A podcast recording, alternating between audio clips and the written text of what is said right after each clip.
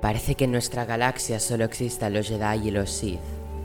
Parece que solo haya luz y oscuridad, pero poco se habla de los guerreros descendientes de Mandalor el Grande, los mejores luchadores de la galaxia. Bienvenidos al asedio mandaloriano de Tatooine. Forjaré tu armadura mandaloriana, pero de mientras, en su proceso de construcción, aprende de nuestra historia, de los valientes orígenes nómadas, de la caza de mitosaurios, de la lucha mandaloriana. Viste tu armadura. Dame tu Beskar. Vaya, es Beskar puro.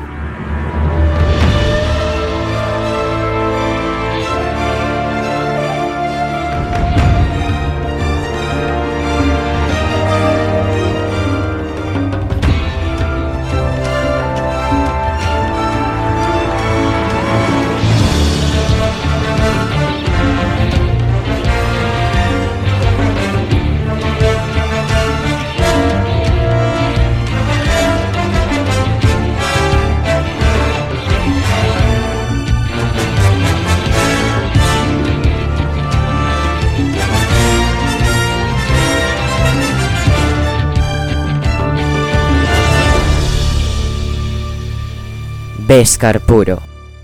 Cuando hablamos de mandalorianos todos pensamos en uno, de los más temidos de toda nuestra galaxia, al cual su reputación le precede. Hoy te contaré la historia del gran Boba Fett, descendiente de Jango Fett. Origen. Boba fue manufacturado por los caminoanos en camino como un clon inalterado a petición del donante original Jango Fett, su padre. Boba fue criado en Camino a manos de Jango Fett y Tangui, la mano derecha del primer ministro de Camino. Tangui rápidamente se convirtió en una figura materna para Boba. Siempre cuidaba de él cuando Jango tenía alguna misión. Boba a menudo cuestionaba su existencia, pues él sabía perfectamente el origen de su creación. Sin embargo, Jango siempre le admitía que él era el clon original y su auténtico hijo y heredero. Boba no fue educado en ninguna escuela, pues él era educado en los viajes con su padre. Sobre todo a Boba también le gustaba leer mucho, ya que siempre leía libros de la biblioteca de camino, sobre todo libros de cazas estelares. Mientras Django entrenaba varios clones con técnicas de lucha, Boba siempre le hacía compañía. La marcha de camino.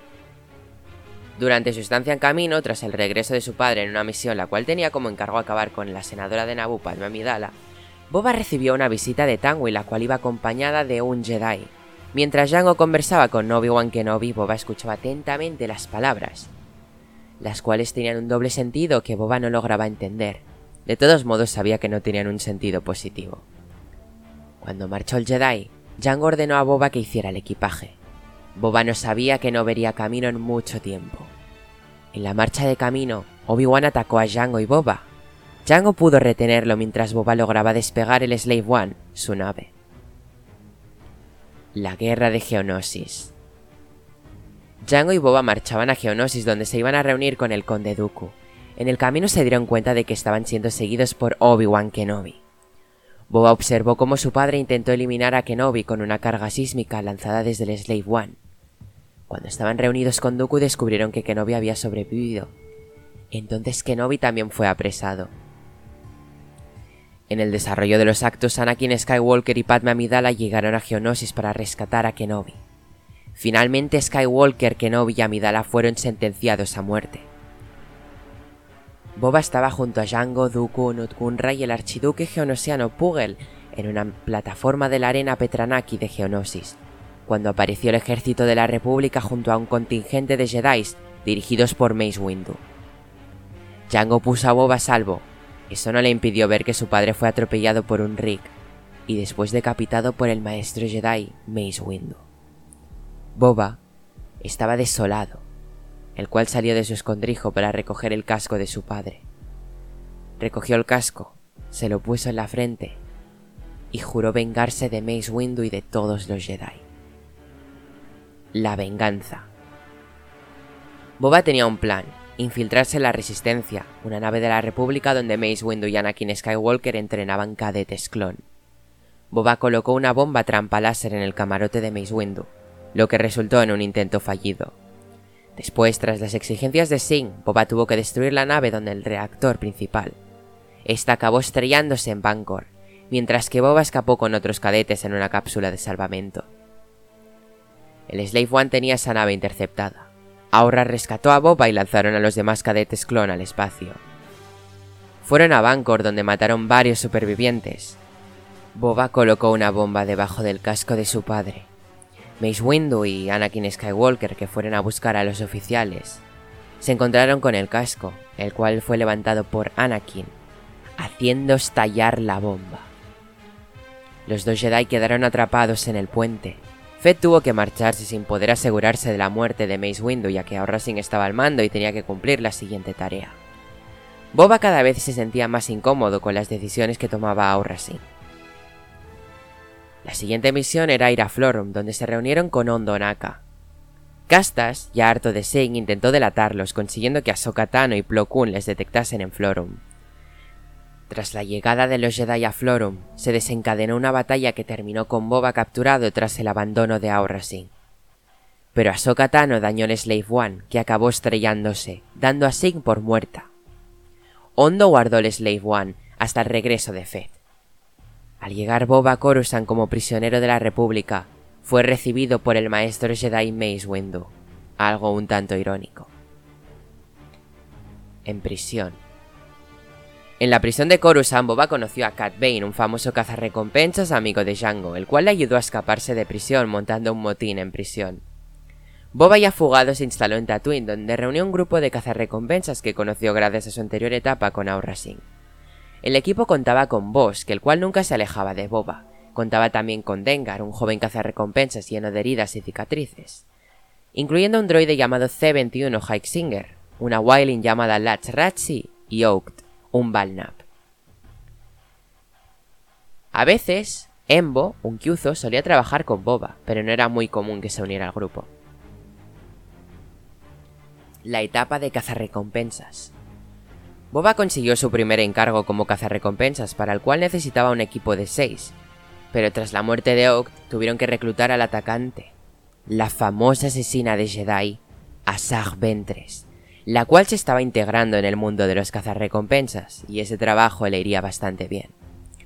Con el equipo ya reunido viajaron a Quarside para cumplir la misión, entregar a Otto a Blanc un contenedor a bordo de un tren, unos piratas atacaron el tren, algo que era de esperar, en el cual Boba Fett y Ventres quedaron vivos. Descubrieron que en interior había una chica que se iba a casar con Otto Abanco obligadamente.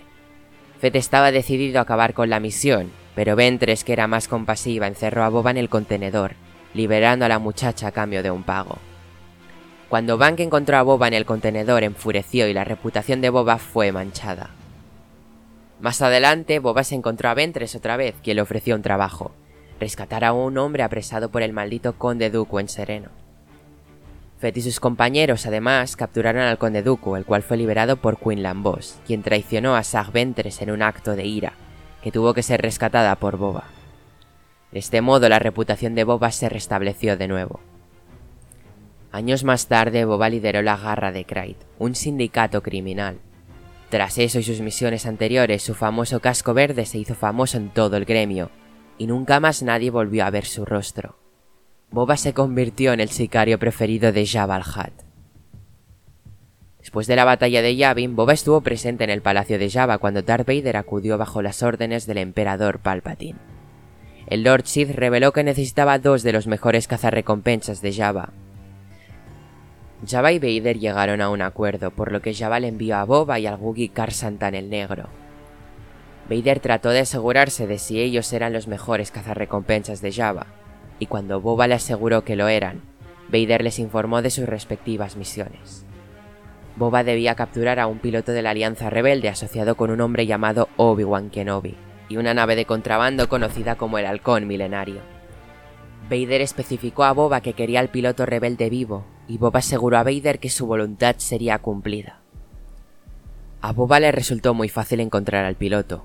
Lo que no fue tan fácil fue capturarlo, ya que al encontrarse con Luke, él pudo escaparse. Pero Boba consiguió algo importante para Vader, un nombre. A partir de aquel momento, Boba se convirtió en uno de los cazarrecompensas de referencia de Vader.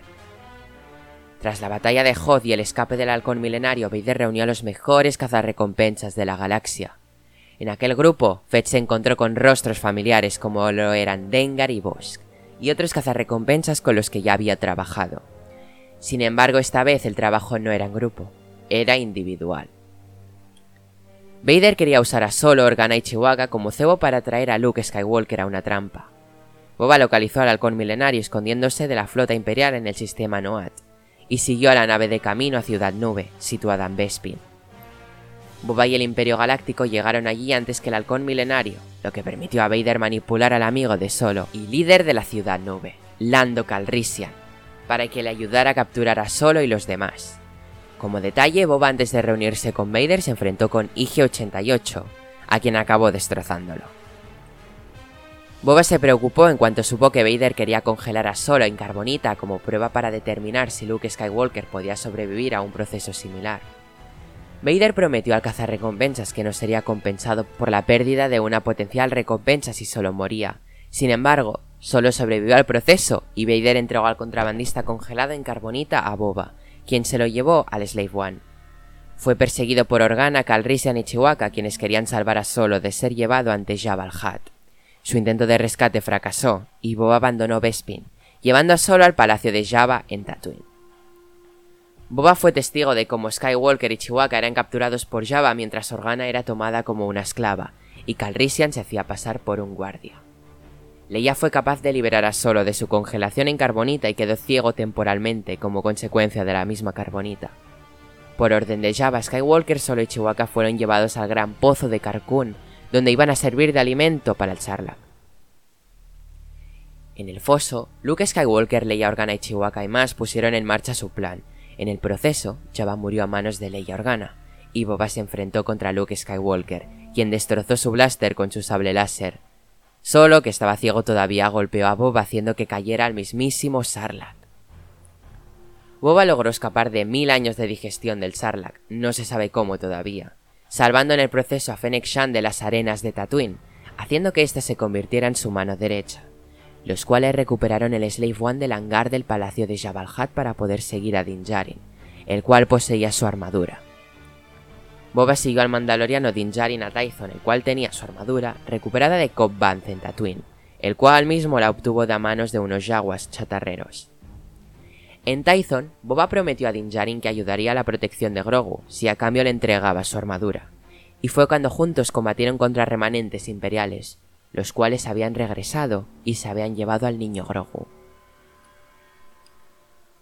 Boba junto con Fennec ayudaron a Din Djarin a recuperar a Grogu con la mandaloriana Bo-Katan Kryze, Koska Reeves y la Marshal de la República Cara Cynthia Dune contra el Moff Gideon. Tras ese trabajo, Boba junto a su mano derecha y compañera Fennec Shan regresaron a Tatooine, donde tomaron el trono de Jabal Hat que estaba custodiado por el Twi'lek Bib Fortuna, el antiguo ayudante de Jabal Hat. En aquel momento Boba se convirtió en el jefe del mundo criminal, reinando el trono de los Hat. Pero aquí no se acaba la historia de este gran guerrero. Esta historia continuará y seréis testigos de ella. La cultura mandaloriana puede ser como una cultura más. Deja de ser atraído por la fuerza y únete al camino de Mandalor el Grande. En el asedio mandaloriano de Tatooine aprenderás nuestra cultura, nuestra historia. Y como buenos mandalorianos, te aceptaremos entre nosotros. Y ven a tomar armas.